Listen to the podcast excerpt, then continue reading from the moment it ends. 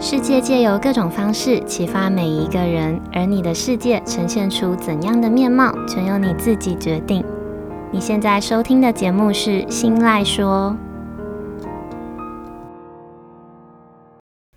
Hello，各位 CC，欢迎收听今天的《心赖说》，我是心爱小姐。不知道大家在做一件事情或是说一句话之前，呃，有没有曾经有过在意别人会怎么看你的这个经验？或是在做完事、说完话之后，有没有曾经有过这样子的想法？嗯，你会在心里想：我这样做，对方该不会觉得我能力很差吧？或是不知道对方会不会觉得我这样做很白目嘞？那这样子的想法，如果让别人知道了，或是拿出来问其他人意见，嗯、很常会换到别人一句：“你太在意了吧？”或者是“你想太多了吧？”在几次这样子类似的经验之后呢，又会担心别人会不会觉得是自己太在意，那也就不会想要再把自己内心小剧场的心情搬到台面上，或者是被别人知道。嗯，其实大部分的人都还是多多少少会在意别人怎么看自己，那差别只在在意的程度跟这样子的在意会不会过度到让自己觉得生活被绑架。那为什么有一些人会因为别人的一句话就影响好几天的心情，有一些人却可以听过之后就放下？怎么不在意别人的眼光，就是今天想要跟大家聊聊的话题。在开始之前，我们依照惯例先跟大家分享一位 CC 的小故事。今天的 CC 是一位专门帮品牌办实体活动的行销企划。那因为疫情的关系，品牌端几乎都取消了大部分的实体活动。那没有活动，对他待的公司来说就是没有营收嘛，所以也连带了影响了 CC 他的专案奖金，收入减少，但是日子总是要想办法过，所以 CC 他在几个月之前就开始尝试个人接案，他透过一些关系的引荐，接了一些网络行销的案子。那他说他在开报价单给客户的时候，嗯、会担心别人会不会觉得他只是一个小小的菜鸟，却开一个天价，或是他会担心别人会不会觉得自己的能力根本就不值得收这个价位。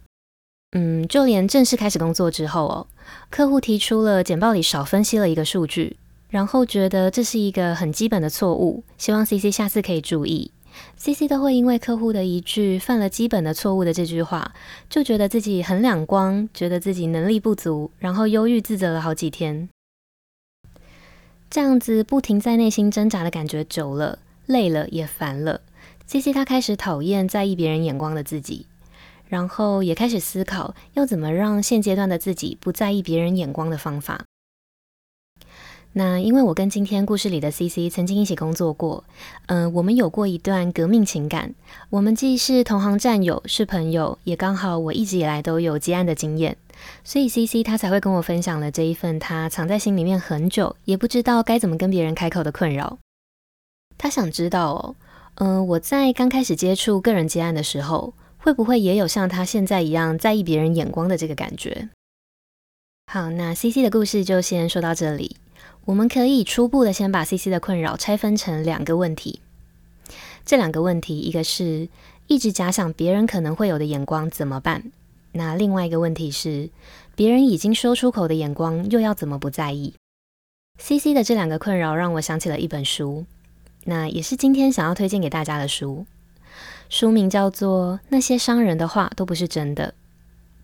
这里的伤人的伤是伤害的伤，呃，也就是那些伤害人的话都不是真的。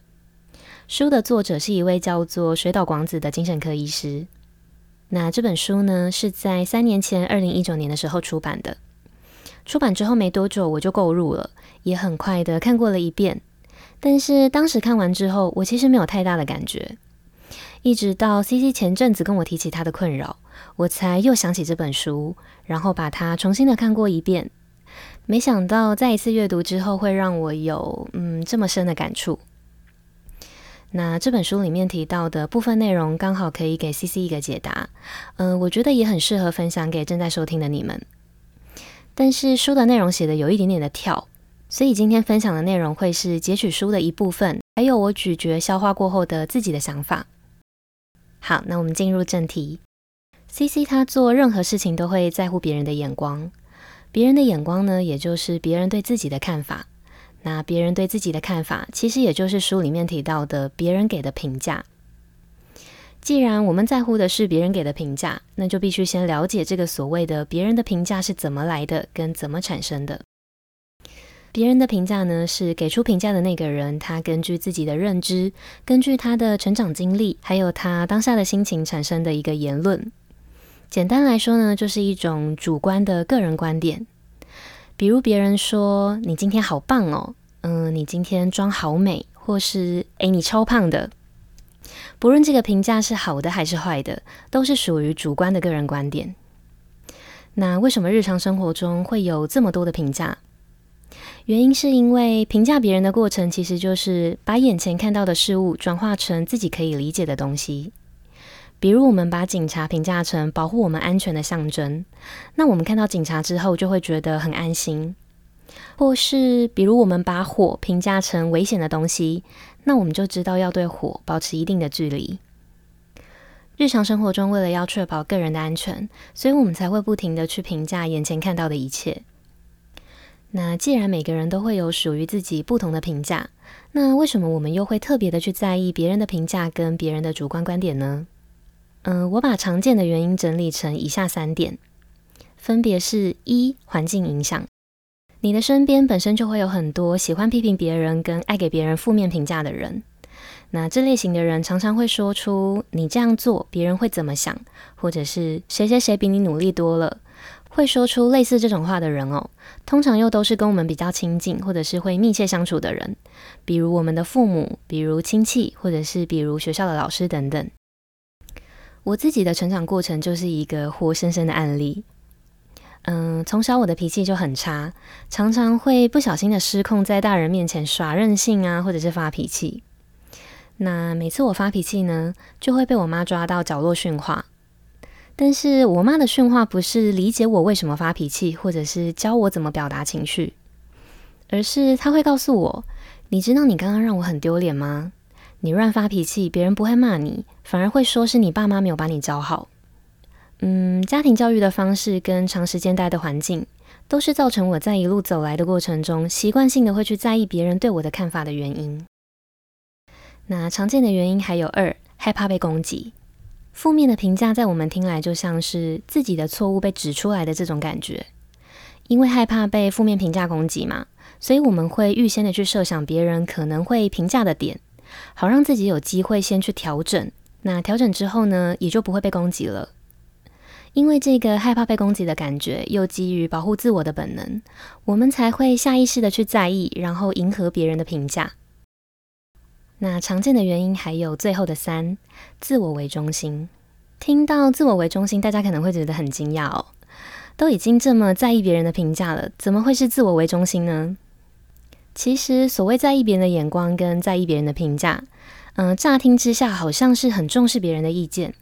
但是实际上是在意别人眼光的那个人，他只看得见自己，因为别人怎么看我的这句话，它的深层的含义就是只专注在自己身上。好，那我们刚刚提到的三点，分别是环境影响、害怕被攻击，还有自我为中心，都是让我们会在意别人评价的常见的原因。那在知道评价是怎么产生的，跟为什么人会不停的评价，还有为什么我们会这么在意别人的评价的原因之后呢，在下一个章节里，我们就可以进入解决方法的环节。那我们先进一小段间奏音乐休息一下。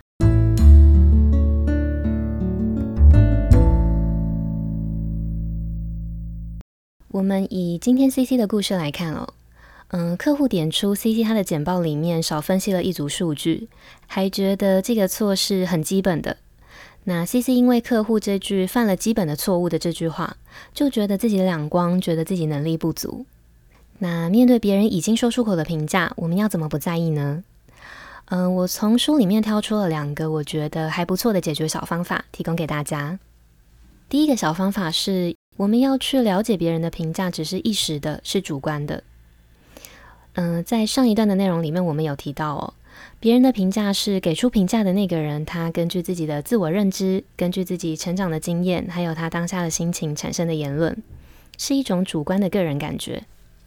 基于这个说法，我们可以发现，别人之所以会对你有评价，可能是因为刚好看到你在处理一件事情的做法，或者是刚好听到你说某一句话。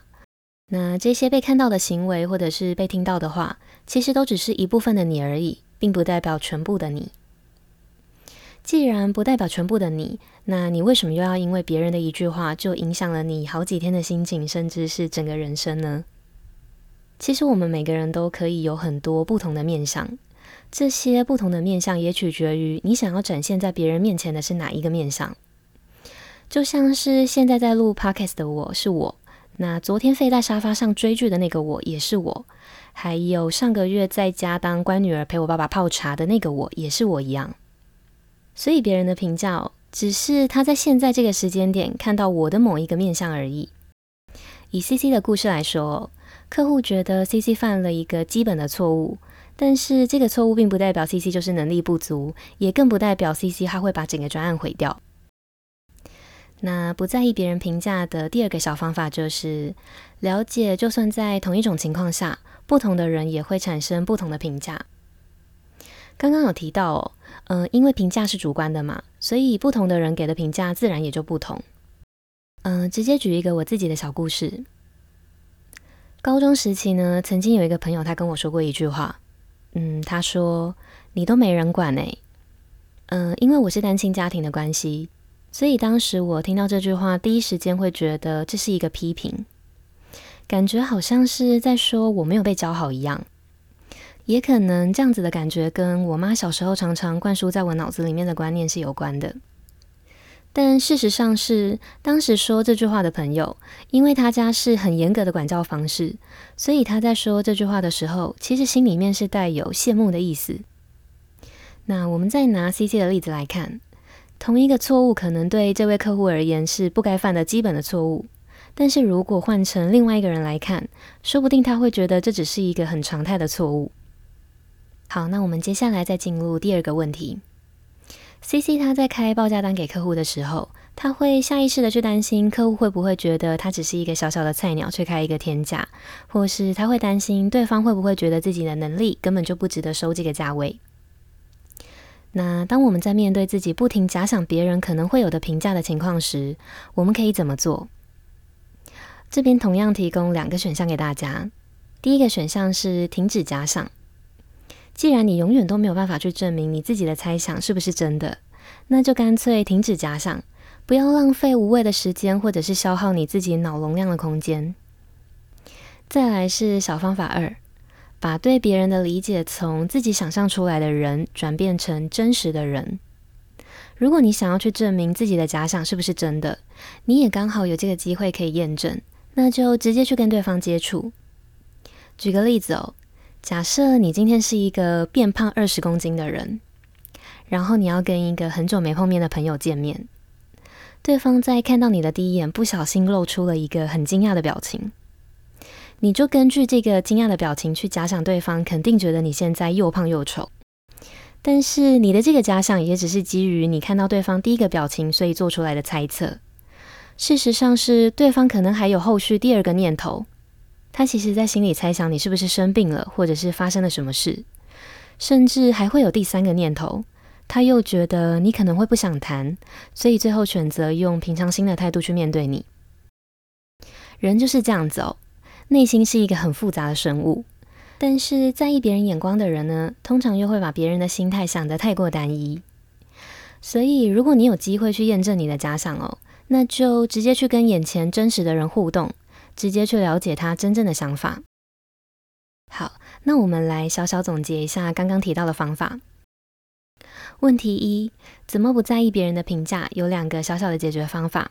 分别是一，了解别人的评价只是一时的，是主观的；还有二，了解就算在同一种状况下，不同的人也会产生不同的评价。接着是问题二：一直假想别人可能会有的评价，可以怎么做？小方法分别是一。停止假想，把时间花在真正有意义的事情上。还有二，直接跟本人验证假想。那这些解决方法都是在遇到问题的当下可以直接采取的措施。但是其实书里面还有提到一个真正终极而且一劳永逸的方法。这个方法就是了解自己，而且接受原本的自己。了解自己呢，你会很清楚的知道自己的优缺点。那接受原本的自己，你就会理解自己现阶段的所有状态。